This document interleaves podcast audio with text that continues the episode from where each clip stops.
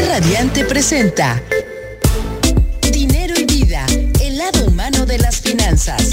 Acompaña durante la siguiente hora a Rocío Rodríguez Covarrubias y Liliana del Valle. Nos ayudarán a entender de una manera sencilla, clara y divertida la forma positiva en que las finanzas personales impactan en nuestras emociones. ¿Estás lista? Iniciamos.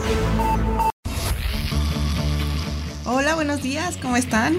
Otro viernes más aquí compartiendo con Rocío Rodríguez Covarrubias y yo Liliana del Valle en Dinero y Vida, el lado humano y social de las finanzas, agradeciendo a los controles a Max y redes sociales a Gus y a todos los que nos ven, por supuesto. Eh, hoy, el, día de hoy vamos a, a, platicar sobre un tema muy interesante que creo que a todos nos está como volviendo un poco locos en la cuestión económica y financiera y pues tiene que ver justamente por los últimos años que se han vivido antes de la pandemia, pandemia y ahorita tal vez ya podríamos empezar a hablar de una pospandemia, tal vez. Todavía no es oficial que se haya terminado, pero casi. Esperemos. Pues fíjate, déjame decirte, mi querida Liliana, que tampoco te dijiste uh, quién, ah. Cuál es tu nombre para que Liliana. este, fíjate, Liliana, que también hemos retrocedido en el área del COVID, desafortunadamente para mucha, para mucha gente que estamos dando unos pequeños pasos hacia arriba y nos regresan con esto de la pandemia porque ya todo mundo ya no traía el cubrebocas, ya estábamos muy, muy muy libres, ¿no? Sí. Y, y eh, confiados. muy confiados en que todo el mundo estábamos muy bien. Y resulta que están evaluando la, eh, eh, el gobierno de la Ciudad de México si vuelven al control de el uso de cubrebocas.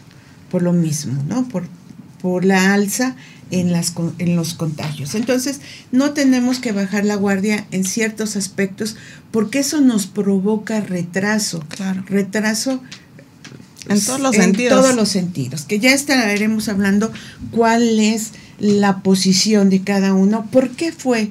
O sea, aquí vamos a, a estar, lo que habíamos comentado, estábamos platicando este unos minutos antes, es de que habemos aquí tres generaciones muy marcadas. ¿sí? La vieja escuela, o sea, yo. la mediana, que está, está Liliana, y está aquí con nosotros Max, Bus y, y, y Cintia, que son la juventud, en las cuales también tienen otro, otro sistema, y otra perspectiva, Exactamente. Entonces, aquí vamos a jugar con esas de eso y cómo va a afectar a, a, todos nos va a afectar en el bolsillo. Pero cómo y cuándo lo podemos hacer, cómo lo vamos a manejar y vamos a ir aterrizando cada una de las ideas que tú traes un, un programa súper especial, lo vamos a manejar con, con la situación de cómo lo aterrizo a mi bolsillo para decir, sí, esto y qué representa, ¿no? O sea, y las opciones que tenemos ahora, ¿no? Porque al final de cuentas sí hemos vivido una transformación muy acelerada, por lo menos en estos últimos tres años aquí en México y creo que también en otras regiones del mundo, sobre todo con la entrada de lo digital, de la digitalización y con ello también la forma en cómo se generan y cómo se manejan las finanzas en, todos los sentidos, tanto personales, en la banca, en el comercio, y que esto, justamente lo que tú dices, Rocío, impacta en lo económico macro y micro. Entonces es muy interesante y creo que aquí la preocupación de muchos de nuestros escuchas, de nuestras familiares, de nuestros amigos es la incertidumbre que trae el 2023. Pero yo les diría, bueno, ya vivimos casi, casi tres años complicados. Yo creo que este 2023 debe de ir mejorando. Exacto. Va a mejorar pues, bajo mi situación, es decir, porque ya no vamos a estar en casa. ya no vamos a estar en, un cuarto de 4x4, este, vamos a salir, tenemos la oportunidad de salir adelante y el estar en movimiento.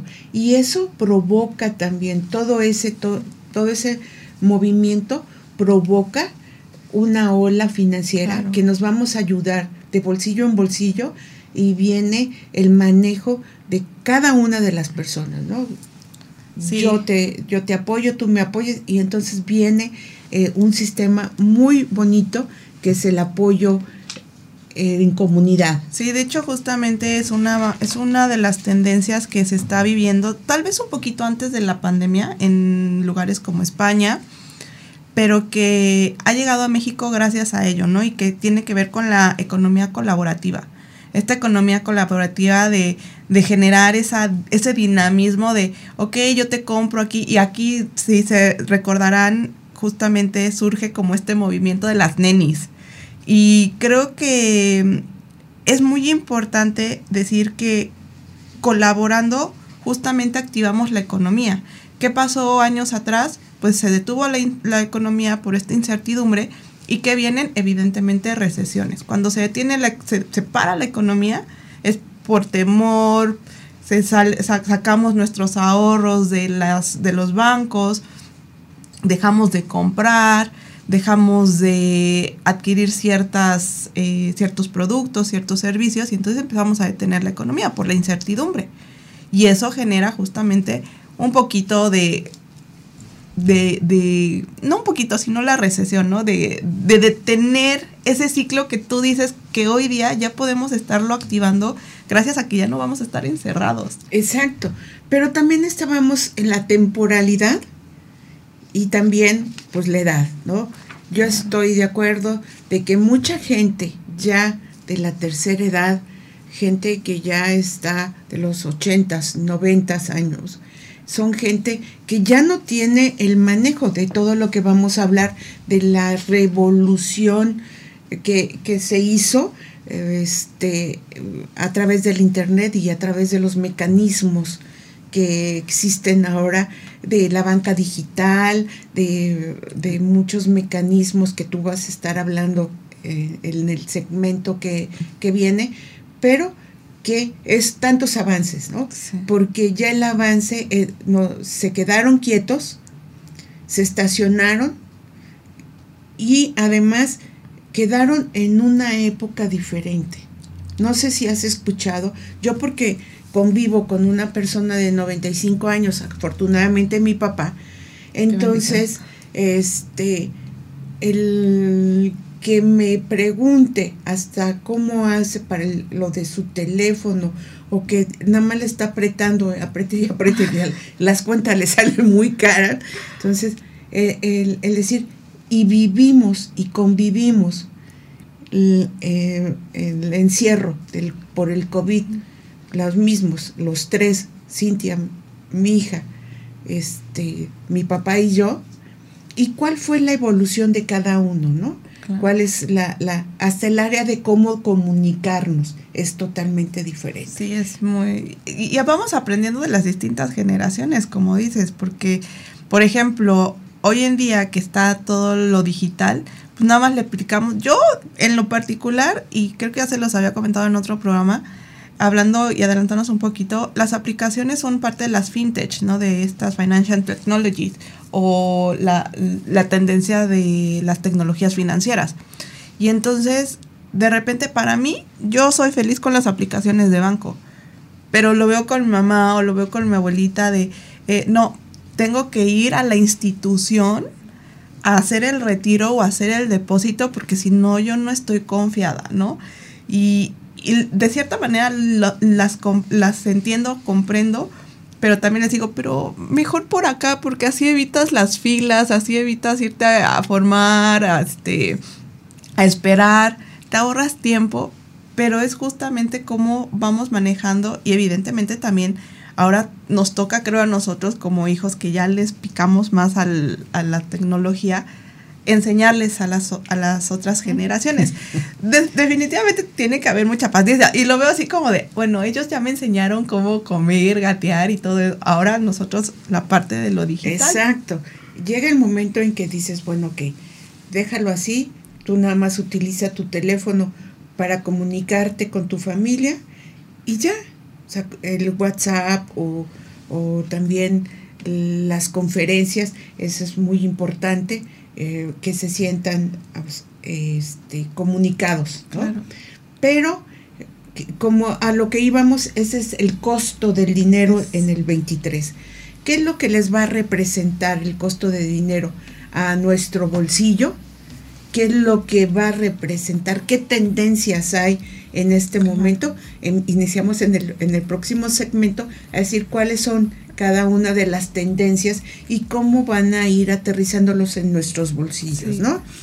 Así es, ¿por qué? Porque al final de cuentas hemos escuchado que el dólar, que la inflación, que las situaciones en China, Estados Unidos, sí, claro, Ucrania, Rusia, y que todo esto al final de cuentas nos afecta como consumidores finales a nuestros bolsillos, pero no sé, pero no hay que entrar en pánico. No, no, no, creo que tenemos una muy buena este, esperanza en el 23, no de ahogamiento, no de situaciones en que como, ay, qué desesperación, porque podemos tener una buena planeación, es a lo que nos dedicamos, planear, traer la, la, situación. Ok, tengo el problema, como decimos, eh, agarrar el toro por los cuernos, decir, sí tengo problemas, sí lo voy a me voy a enfrentar a cuestiones muy difíciles para, para sostener a mi familia, a mi trabajo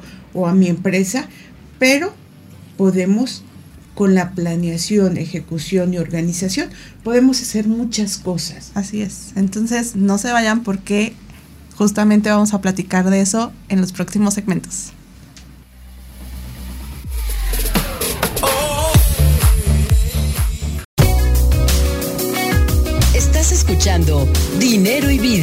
El lado humano de las finanzas.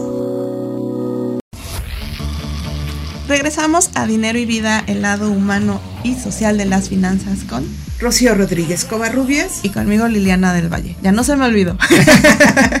bueno, pues seguimos platicando de este tema que es muy importante, que nos han preguntado sobre este, que la inflación, que la recesión, que cómo va México, que qué expectativas tenemos y cómo vamos a poder nosotros desde lo individual justamente salir adelante, pero también de manera colectiva, que ahí está el reto. Exactamente lo que habíamos hablado de las comunidades, ¿no? el crear comunidades es, muy importante hoy, hoy en día y, y, y que no, nos quede, porque vamos a hablar de esa economía de las comunidades. Puede ser un tema muy interesante porque sí es creando.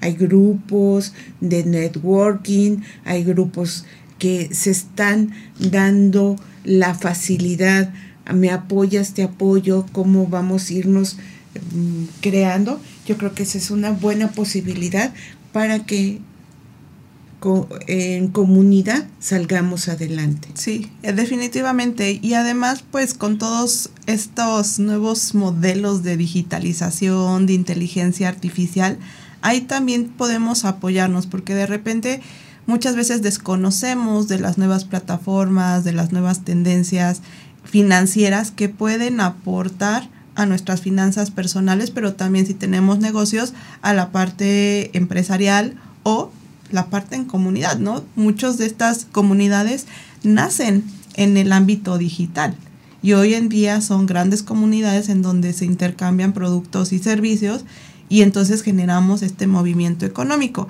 Y de hecho por eso les decía, eh, sí está, sí hay una problemática a nivel mundial que pues evidentemente también la vivimos en México, la parte de la recesión, la parte de la inflación que el año pasado estuvo con todo, ¿no? Y que mm, seguramente lo han escuchado, este enero cerramos con una alza en la inflación y hay analistas económicos y financieros nos dicen, ¿no? Que nuestra cuesta de enero ya no va a ser nada más en enero, sino va a irse un poquito hasta finales de febrero, eh, marzo.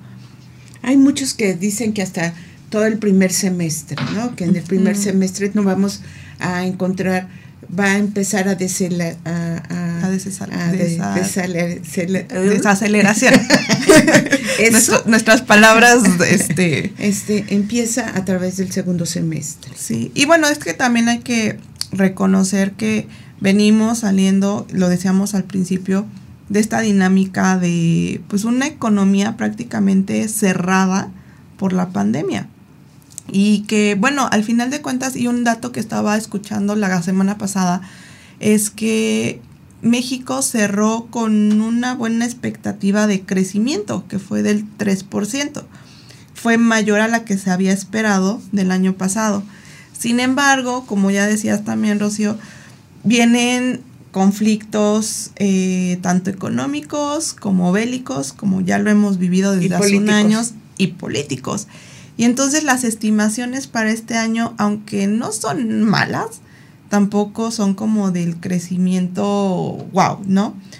Creo que también algo que debemos rescatar es que en, estos, en estas últimas semanas el peso ha sido una moneda muy fuerte, ha generado mucha certidumbre en los mercados internacionales y que esto poco a poco puede ir em, pues, promoviendo justamente la inversión hacia México, que mucha de ella se fue justamente a esos capitales golondrinos. Sí, entonces, pero bueno, entonces creo que podríamos decir, no estamos tan mal y que por eso no hay que preocuparnos.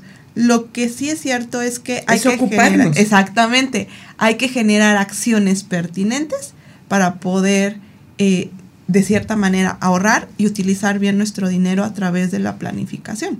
Exactamente.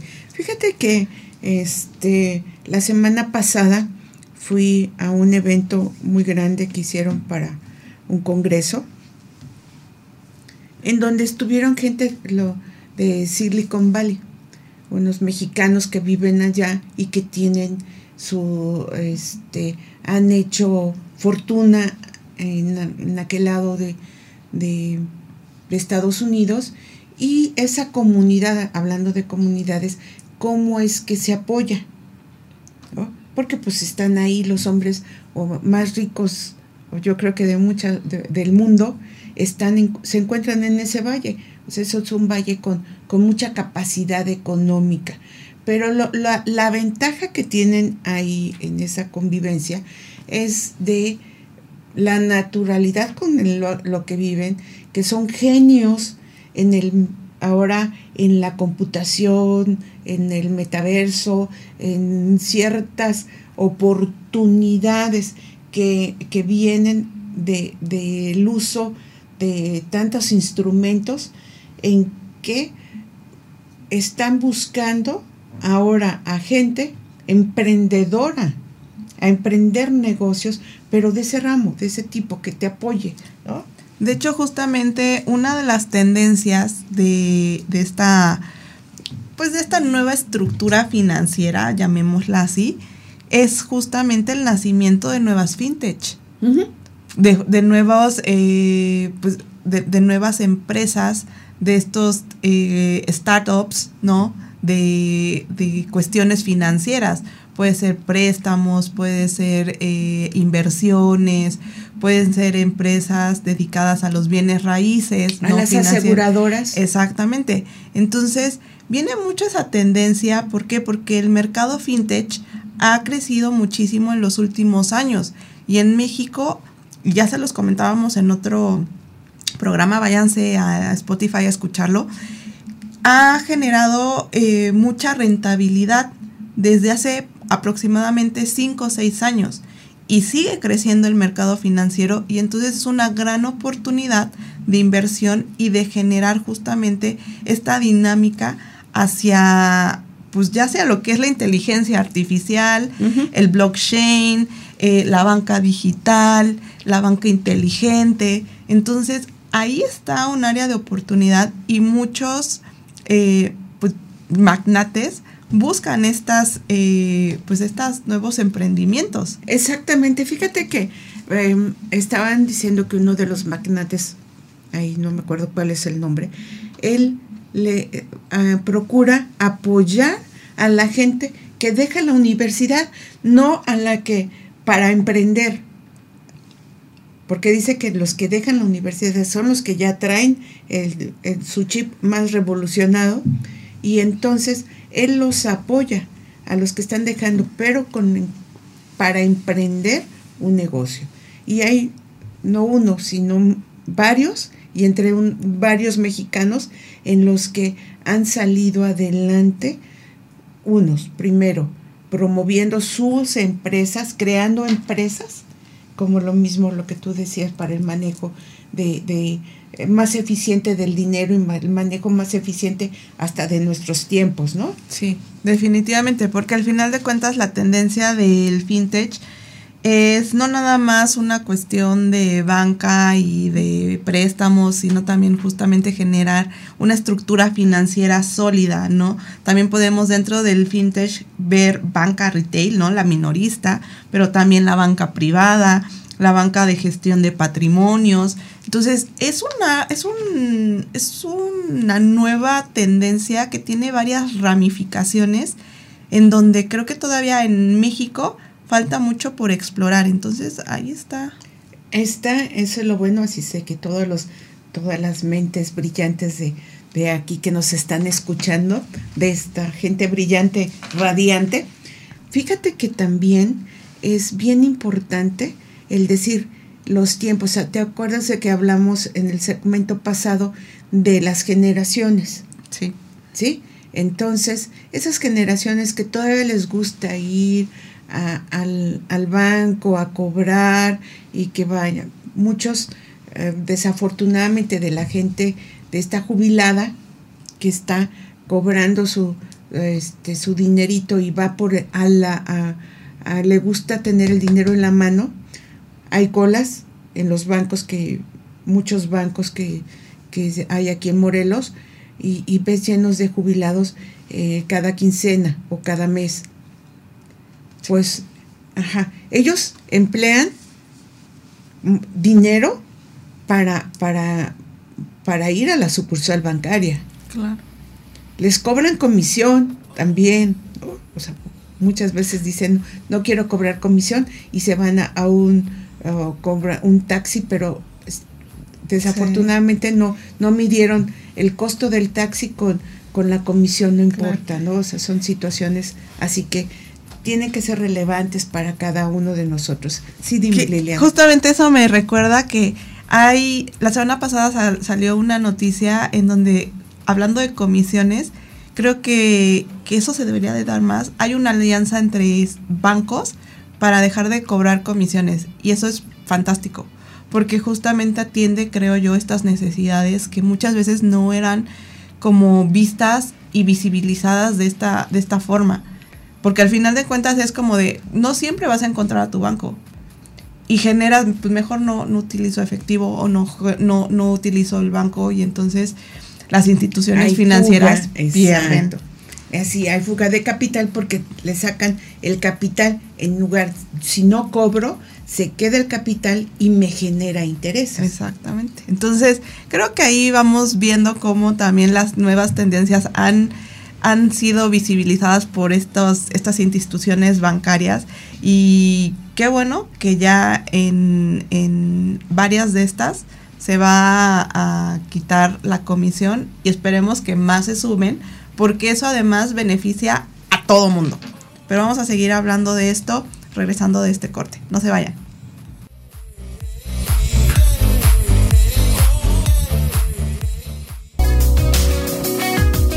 escuchando Dinero y Vida, el lado humano de las finanzas.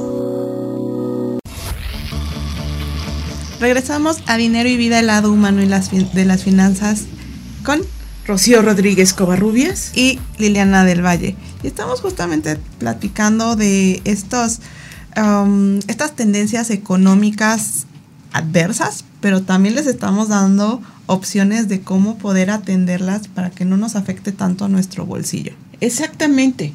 Fíjate que eh, sí, nosotros decimos, la realidad es esta. Nuestro, nuestra realidad, o sea, el mundo sí tiene rojo, ¿no? Pero podemos ir haciendo. Ya habíamos hablado de las comunidades. Así es. De las comunidades. Y aquí tenemos una comunidad radiante en este mes del amor y, de la amistad.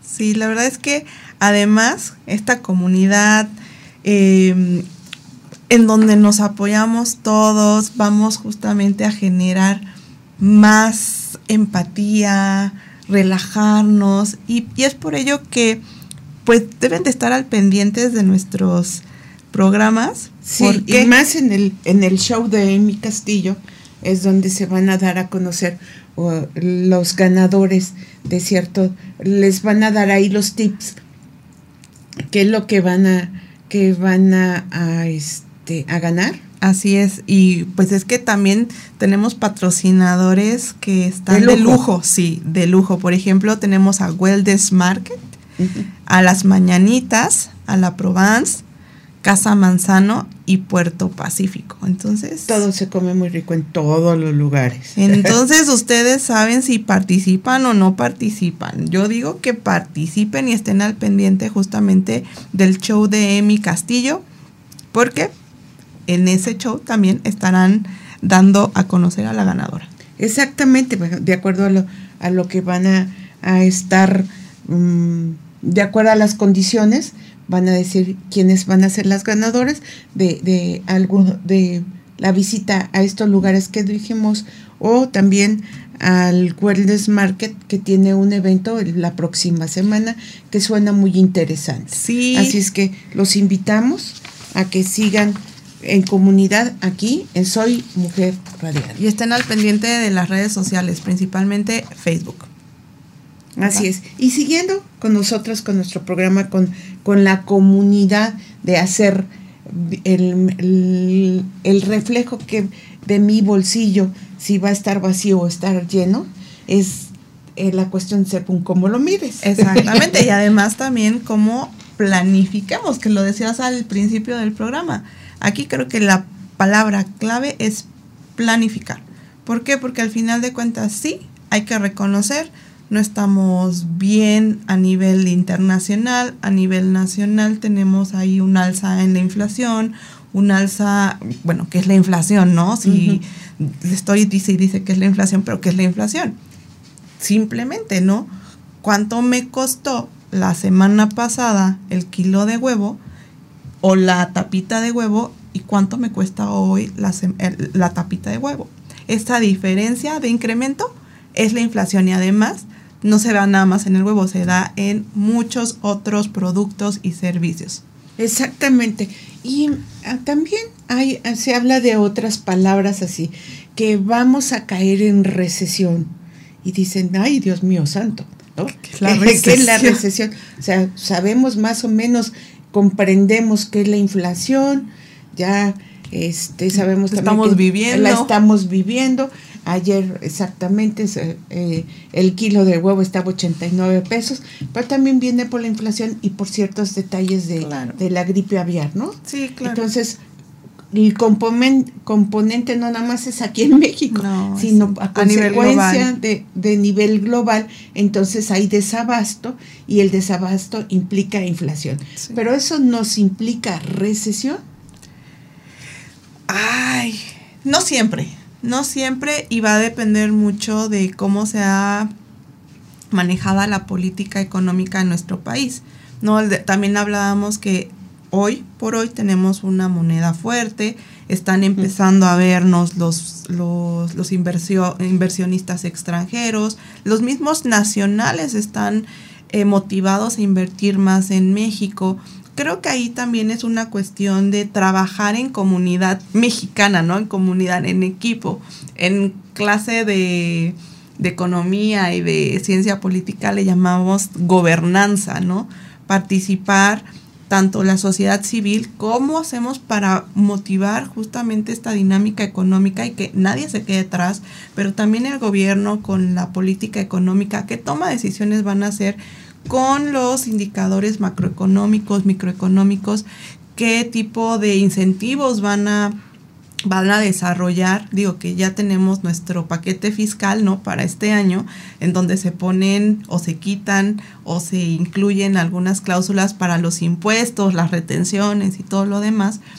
Y también tiene que ver cómo maneja el, pues, la política monetaria el Banco de México, que aquí yo creo el Banco de México ha sido la institución financiera que ha logrado la, la, que, el peso mexicano esté como esté hoy. La estabilidad que tenemos, que estamos viviendo también es para por esa un tercero. Sí, de hecho en próximos días se va a anunciar, no sé si está este fin de semana o la próxima semana, por ahí les debo el dato, se va a anunciar este la tasa de referencia de Banjico. Sí, que, dicen que va a subir el 10.75, ¿no? Exactamente. Oh. Analistas dicen que van a subirlo. ¿Qué significa que suba? Que siga teniendo un, un panorama como muy conservador ante la economía internacional y mexicana y eso genera estabilidad. Exactamente. Y eso ah, vamos viéndolo a mi bolsillo, ¿no? Yo sigo la insistiendo. Parte importante. La parte importante. Yo, que tengo yo un dinerito ahorrado en, en el banco, que el banco no me está generando los intereses suficientes porque no me está dando el, la tasa de referencia que nos estamos diciendo de el 1075. ¿Estamos de acuerdo? No está dando mucho menos. Hay bancos que te están dando hasta el 6%, están lucrando con nuestro dinero. Entonces, ¿qué puedo hacer? ¿Me puedo acercar a, gente conocedora? Claro, de hecho, eso sería lo ideal. Es decir, gente que conoce de la situación y decir, la estabilidad está aquí, hay empresas que se dedican a eso directamente, gente que te puede dar, es decir, ¿cómo me voy a ir a ese lugar si a lo mejor no lo conozco.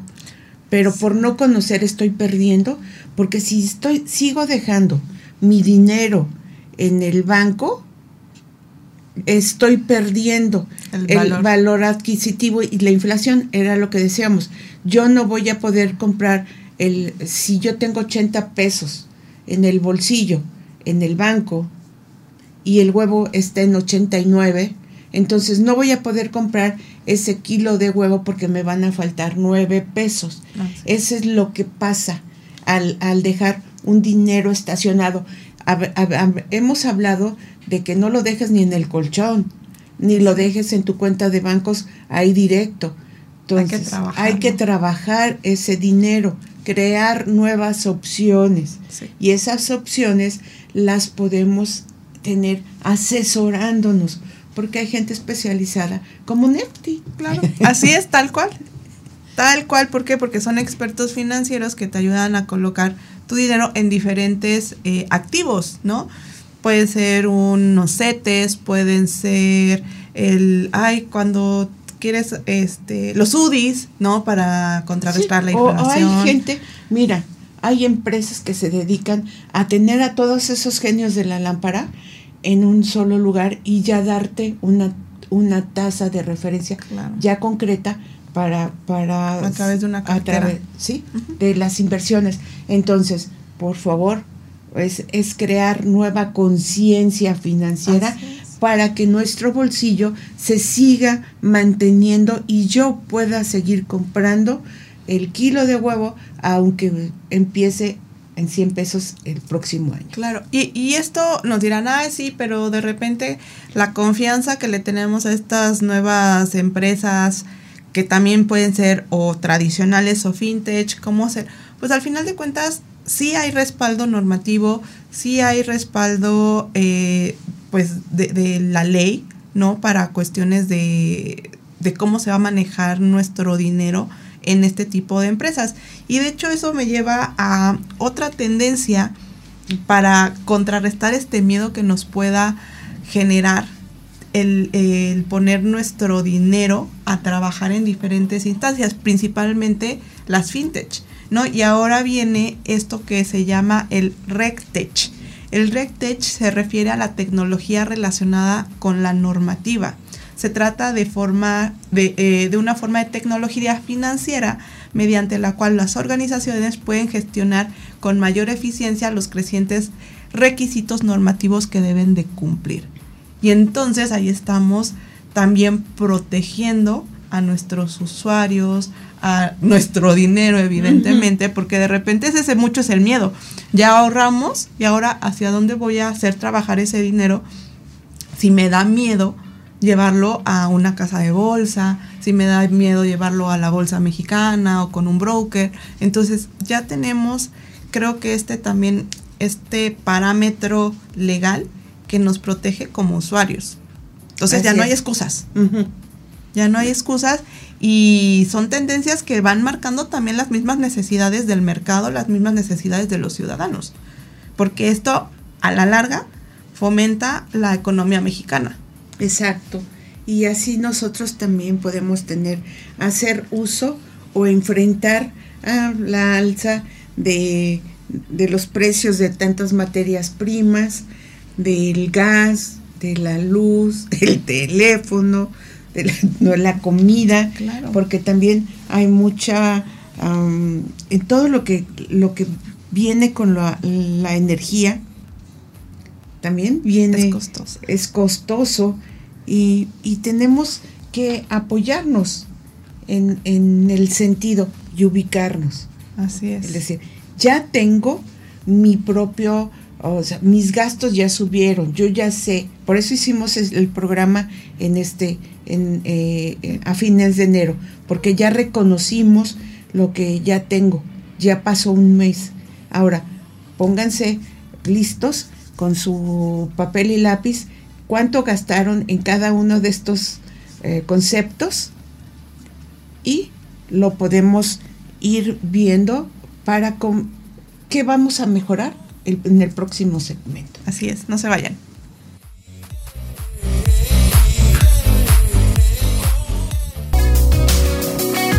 Estás escuchando Dinero y Vida, el lado humano de las finanzas.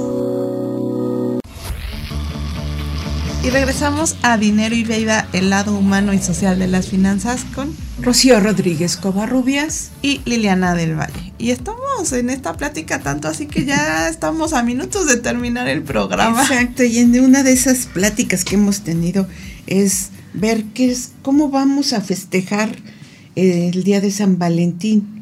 Sí, Aquí, y te había preguntado dónde vas a pasar o qué vas a hacer. Pues mira, todavía no lo sé pero estoy pensando ir justamente a un bazar de San Valentín, este 10 y 11 de febrero, y la verdad es que está todo el día, de 9 a 7 de la noche. Ah, qué bueno ese bazar este, de San Valentín para celebrar el mes del amor y la amistad. ¿Qué es?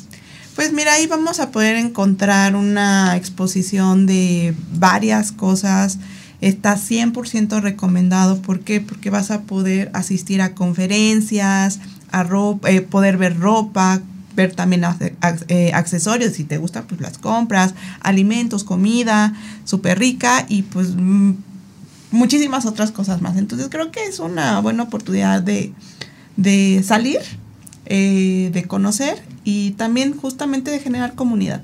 Exactamente, y fíjate que lo más interesante es de que dicen que solamente admiten a mayores de edad. Entonces, es sí hay que limitar a, si hay un limitante, ¿no? Pero pero va a estar muy cordial todo el asunto. ¿Y cómo nos podemos comunicar o quién me podría dar más información diciendo que somos de Mujer Radiante? Bueno, pues fíjate que pueden tener más información al número 777 500 6959. Entonces repetimos, es 777 500 6959. Perfecto. Pues fíjate que son, hablando de las comunidades, hablando de ciertas cosas que nosotros hemos tratado de, reflejar em, como seres humanos y, protegernos, protegernos de todas las adveniencias que, que se tienen o de todas las situaciones malas.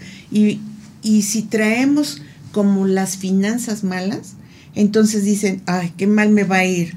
No, no, tache para esas personas, tache para los que piensen así, porque cada día es una oportunidad de crecimiento y si yo estoy bien consciente de lo que estoy haciendo, entonces mis finanzas en lugar de decrecer van a crecer. Así es, y de hecho lo platicábamos eh, a principio de año, ¿no? Con este programa de hay que dar el 1% más todo todos los días. ¿Por qué? Porque si nosotros nos quedamos con esa visión negativa de, ay, sí, estamos muy mal y entonces México está mal y entonces todo está mal, pues entonces no vamos a ocuparnos de lo que realmente podemos estar haciendo a nuestro alrededor. Y definitivamente la preocupación es cómo vamos a salir de eso desde el bolsillo, ¿no? Porque les podemos decir números, indicadores así de financieros y demás, pero al final es como, ajá, ¿y eso de qué me sirve? Y justamente a partir de este programa fue como la parte del objetivo de darles a conocer, sí, todo esto, pero también las oportunidades que existen dentro del mercado financiero, dentro de nosotros mismos como acciones para ser proactivos y entonces poder ante esta adversidad salir adelante. Exacto, fíjate que, y hablamos de planeación ah, ah, desde el inicio, hablamos de planeación. Pero para yo planear, debo de conocer qué números tengo de supervivencia en mi casa, o en mi trabajo, o en o mi empresa. Esto es decir, que es la cantidad mínima de dinero que necesito para vivir o sobrevivir cada, en cada una de mis posiciones o áreas. Si, si no tengo certeza en esto, será más difícil que pueda tener el control de mis finanzas entonces, por eso en el segmento pasado yo le decía, tome papel y lápiz y vea exactamente, cheque con en su caja, en su banco, en todo el cómo lleve sus finanzas, cheque todo lo que gastaron, cómo lo gastaron y cuál es la frecuencia de ese gasto, para que todo lo tengas controlado. Y sí, desafortunadamente lo único que vamos a llevar de ventaja es saber qué es lo que tenemos. Así es. Es para poder planificar. Y eso yo le veo ya una superventaja. Sí, porque cuando no vemos realmente en dónde se nos está yendo el dinero, ¿cómo podemos generar acciones que puedan contrarrestar tal vez que se nos está yendo? Ahí tenemos una fuga, ¿no? Una fuguita de dinero en cosas que tal vez no sean tan necesarias en este momento y que podemos prescindir de ellas. Y ahora sí, hay que cuidar los centavos. Hay que cuidar exactamente todo lo que gastamos, ¿no?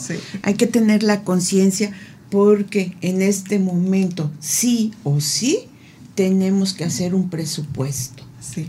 Sí, definitivamente. Cuando estamos, y, y, no nada más cuando estamos en cuestiones de incertidumbre, creo que ya debe de ser un hábito que debemos de construir, que debemos estar siempre enfocados de mi presupuesto es tal.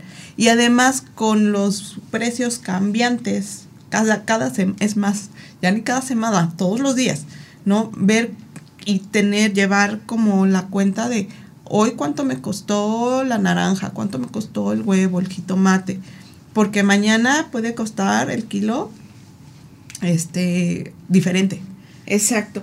Y fíjate que también yo les sugiero que el presupuesto lo hagan con una meta de ahorro para planificar los gastos y este que, que tú dices vienen avanzando. Entonces yo tengo que tener un ahorro, tengo que tener un soporte. Nuestro colchoncito. El colchón, el famoso colchón sí lo tenemos que hacer hoy en día. Sí, sí, nada de que haya lo que me sobra. Es justamente presupuestar el ahorro. Y ya les habíamos dado así ciertos tips, ¿no? Algunos eh, financieros dicen, no, pues ahorra el 10%, el 20% y de ese ahorro destínalo para el largo plazo, el corto plazo. Y bueno, ahí justamente hay distintas técnicas pero que sí, definitivamente este ahorro debe de estar presupuestado. Es como si fuera un, supongámoslo en comillas, un gasto más. Exacto. Y fíjate que también para hacer también el presupuesto, yo les sugiero que eh, ahí pongan cómo liquidar todas mis deudas, todas las deudas. Ah, acuérdense que si eh, eh, hablábamos de tasas de referencia que suben, entonces lo más lógico que las tasas de crédito también suban. Así es. Y suben muy fuerte. Entonces, ¿qué es lo que tenemos que hacer? Es irlas tratando de este, liquidar lo más pronto posible y si tenemos muchas tarjetas de crédito con tasas muy fuertes, entonces esas tasas irlas pagando poco a poco. O sea, primero las que, las que tengan tasas de interés más fuertes, para quedarnos con deudas variables. Exacto. Sí, eso es lo más importante. Así es, sí, y de ahí justamente ir, eh, pues ya poniendo el dinero en donde realmente lo necesitamos, ¿no? Las cuestiones de los gastos fijos, nuestra comida, agua, electricidad, este, si utilizamos transporte, el transporte. Entonces, creo que tener una organización nos va a llevar a, a, salir de, de, ciertos apuros, pero también a, a estar prevenidos, a, decir, ok, aquí está el riesgo, pero ya tenía una planificación, puedo asumir ese riesgo el día de hoy. Entonces, justamente ahí están algunos tips que esperemos les hayan servido. La, ahora sí que... El tiempo nos come. Sí, y, que este, poquito de esto, mucho de esto, les pueda ayudar a planificar mejor sus presupuestos, pero también utilizando, y la verdad es que me gusta mucho esta parte, las tecnologías, ¿no? Pero sobre todo infórmense, infórmense porque de nada me sirve que voy a utilizar una aplicación y no sé qué pasa detrás de esa aplicación. Entonces creo que ahí también lo, los, lo que siempre se recomienda irse con los expertos para que nos den mayor contexto. Así es, y nos tenemos que despedir. Lástima, se nos acabó el tiempo, pero síganos en redes sociales. Así es, entonces cualquier cosa, aquí andamos en Nefty Consultores. y Liliana del Valle, Lilis-DV. Entonces, nos estamos escuchando el próximo viernes.